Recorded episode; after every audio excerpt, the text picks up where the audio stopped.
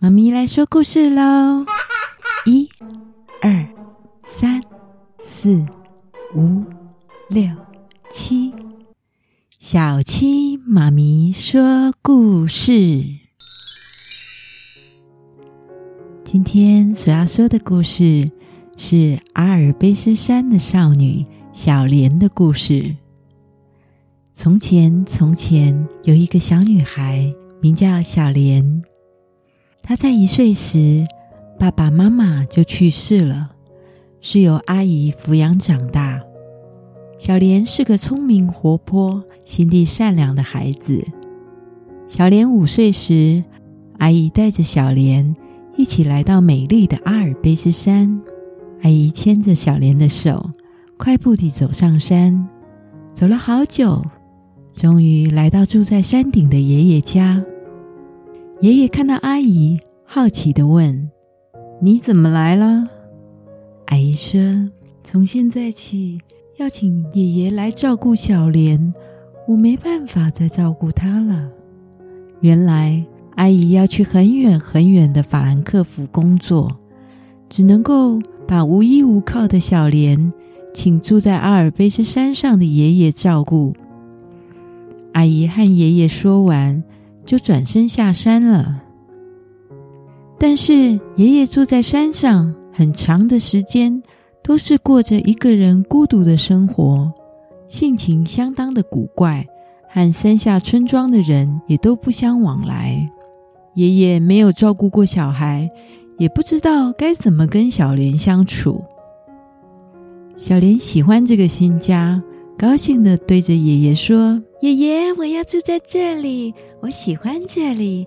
我的房间在哪里呢？”爷爷听到小莲这么说，表情温和了许多。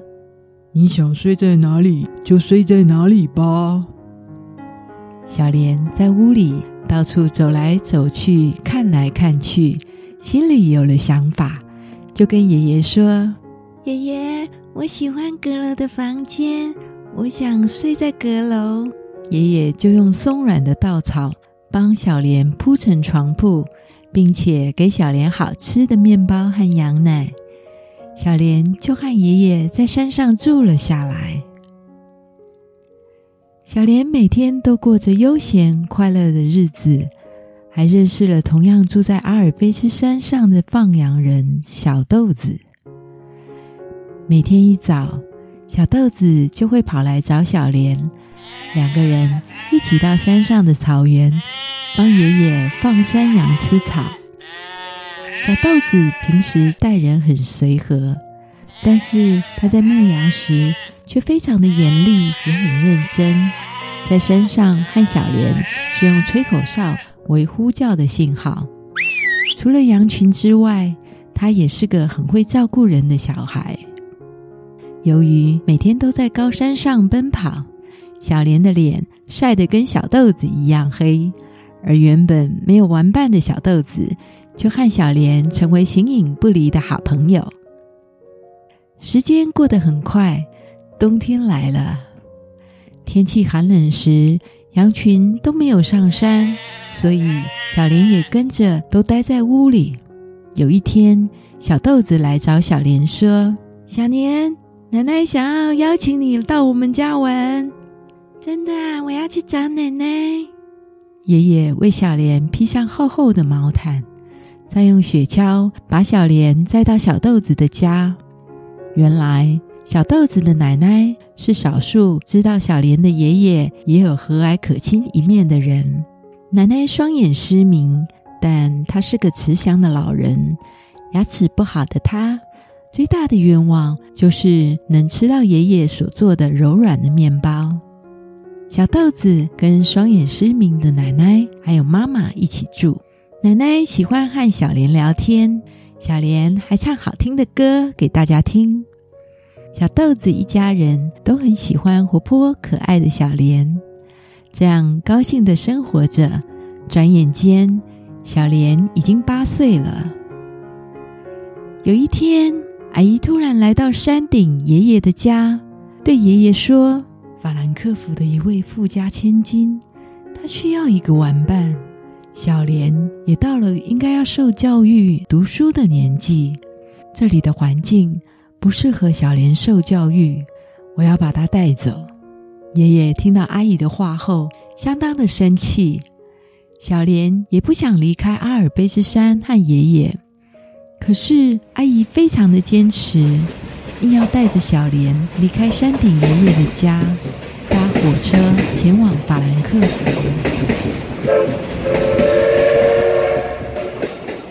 阿姨把小莲带到住在法兰克福的有钱人史先生的家里。有钱人的家里有一位身体虚弱、行动不便的女儿，名叫小芬。十二岁的小芬有着金色的头发，头上常常都绑着一个大大的水蓝色的蝴蝶结。因为生病不方便走路，平时都要坐轮椅。小芬的爸爸工作很忙，经常都不在家，而小芬的妈妈在她小时候就不在了。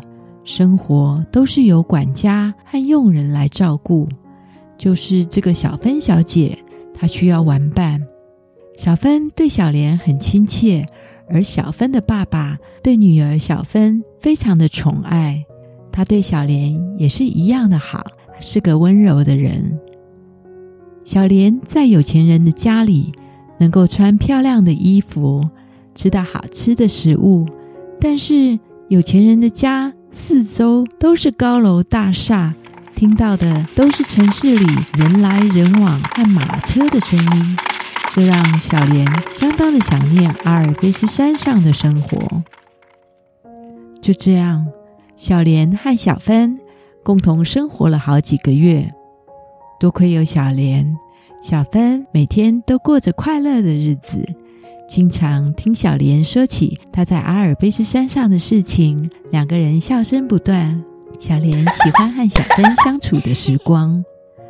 可是每当晚上睡觉时，小莲闭上眼睛，就会想起翠绿色的阿尔卑斯山草原，以及和爷爷住过的小屋。只要想起阿尔卑斯山，她就会不知不觉地流眼泪。吃不好，也睡不好，人越来越消瘦。直到有一天，小芬的爸爸听到传闻说：“哎呀，家里半夜十二点就会出现穿着白色衣服的幽灵。”其实这不是幽灵，原来是小莲。由于太想念阿尔卑斯山，小莲生病了。每天晚上就不由自主地四处梦游，走来走去，走来走去。帮小莲做检查的医生沉重地说：“小莲得到的是心病，若再这样下去，情况会很不乐观。要赶紧让小莲回到阿尔卑斯山。”小芬对于小莲即将离开感到很伤心。但是为了小莲的健康，他还是决定让她回去。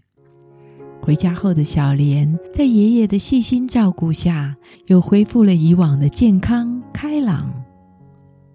第二年，山上来了一个好久不见的客人，原来是小芬。小芬思念小莲，她从法兰克福来阿尔卑斯山找好久不见的小莲。小莲。这里真的像你说的一样美丽极了。小芬、小莲、小豆子三个人一起在充满新鲜空气和温暖阳光的阿尔卑斯山上尽情的玩耍，高兴的吃着爷爷所做的乳酪、面包和羊奶。小豆子虽然书念得不好，但是做木工却很棒。行动不便的小芬来到阿尔卑斯山后，小豆子特地为小芬制作了背在背上的靠椅，方便他背小芬上山玩，也显现出他做木工的天分。随着时间过去，小芬一天比一天健康，脸颊也变得像苹果一般的红润。看着气色越来越好的小芬，小莲说：“小芬。”你要不要试着站起来练习走路？我真的可以吗？我们都来帮你。”小芬和小豆子一人一边，分别在小芬的左右扶着她，让小芬慢慢的练习，一遍又一遍，一遍又一遍。日子过得很快。